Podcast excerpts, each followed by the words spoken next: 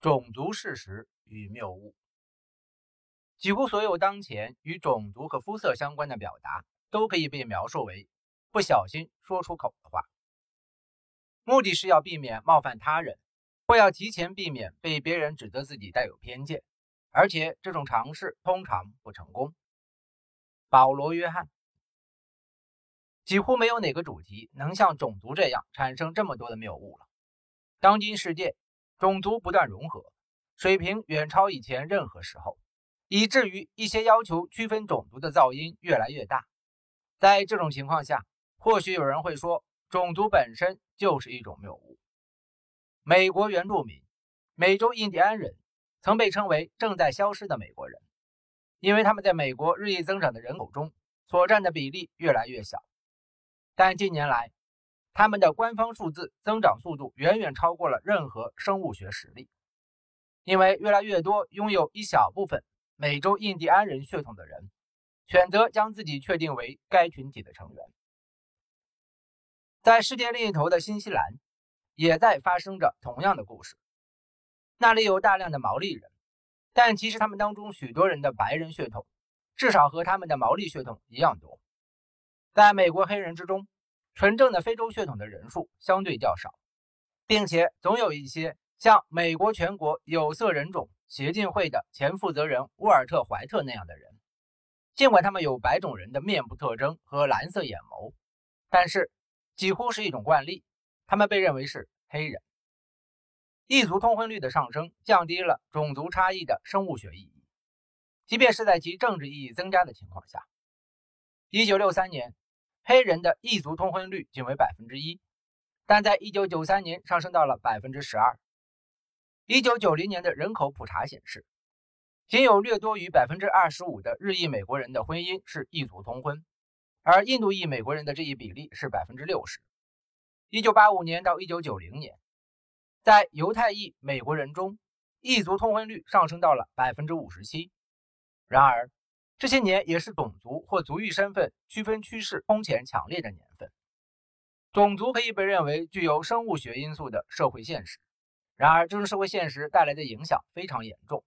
而且现在依然如此。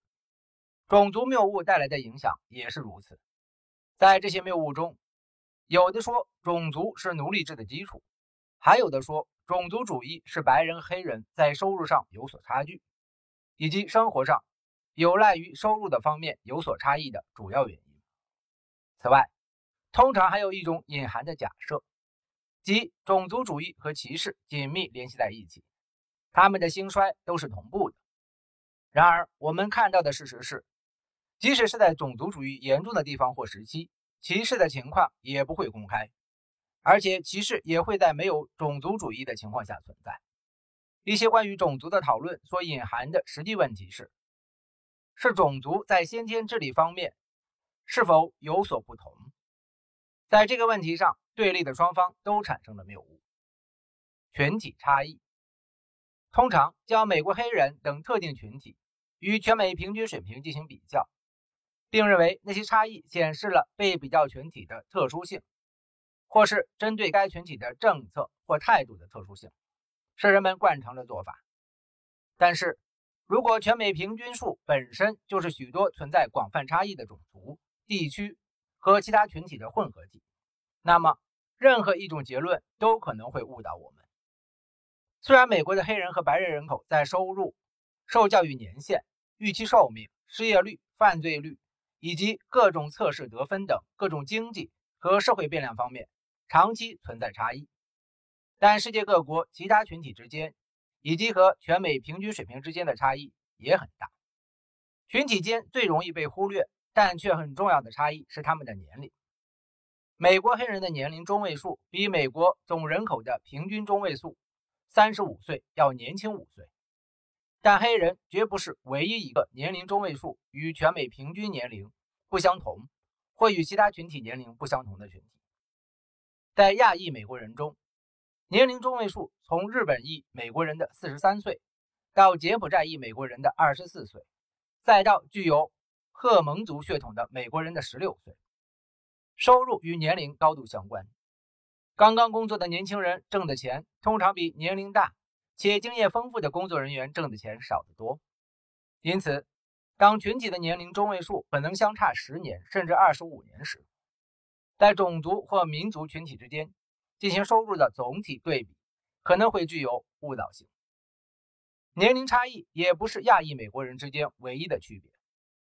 虽然百分之六十一的日裔美国人出生在美国，但在华裔、菲律宾裔、越南裔、韩国裔或具有亚洲、印度人血统的亚裔美国人中，只有不到三分之一的人在美国出生。本土出生的公民显然更熟悉这个社会，而且能更好地利用这些机会。美国少数民族之间的教育差异也同样巨大。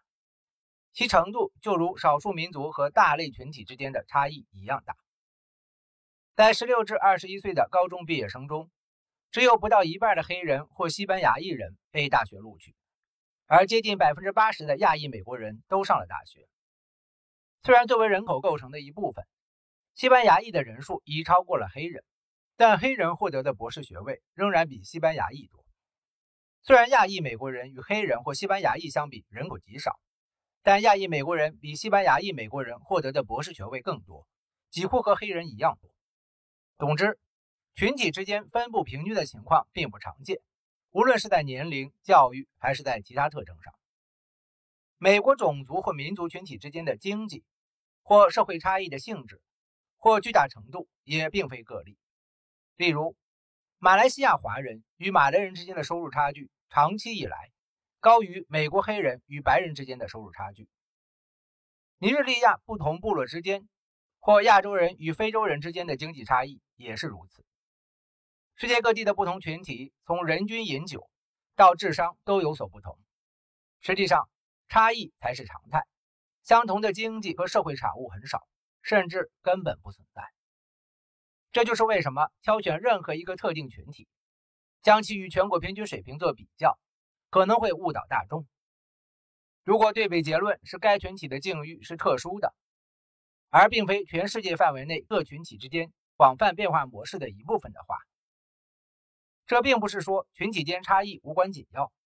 其中的一些差异其实是很重要的。这些差异背后的原因是什么？也许一个更基本的问题可能是：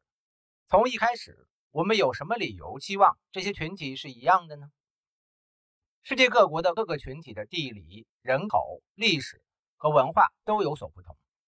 我们已经看到，不同族群的年龄中值差距可以如此之大，即使是在同一个国家范围内。也看到，单是在美国本土出生的亚裔美国人之间的差异就已经很大。在其他国家以及不同国家之间更是如此。德国和意大利的年龄中值是四十岁，而在也门和阿富汗的年龄中值则是二十岁以下。换句话说，产生谬误的机会很多。这些谬误的产生，很多是由于人们深信各个群体的技能、经验和态度上具有可比性，因此他们之间的统计差异只能通过他们周围的社会对待他们的不同方式来解释。在绝大部分历史中，许多可能也是大多数社会都存在着群体歧视，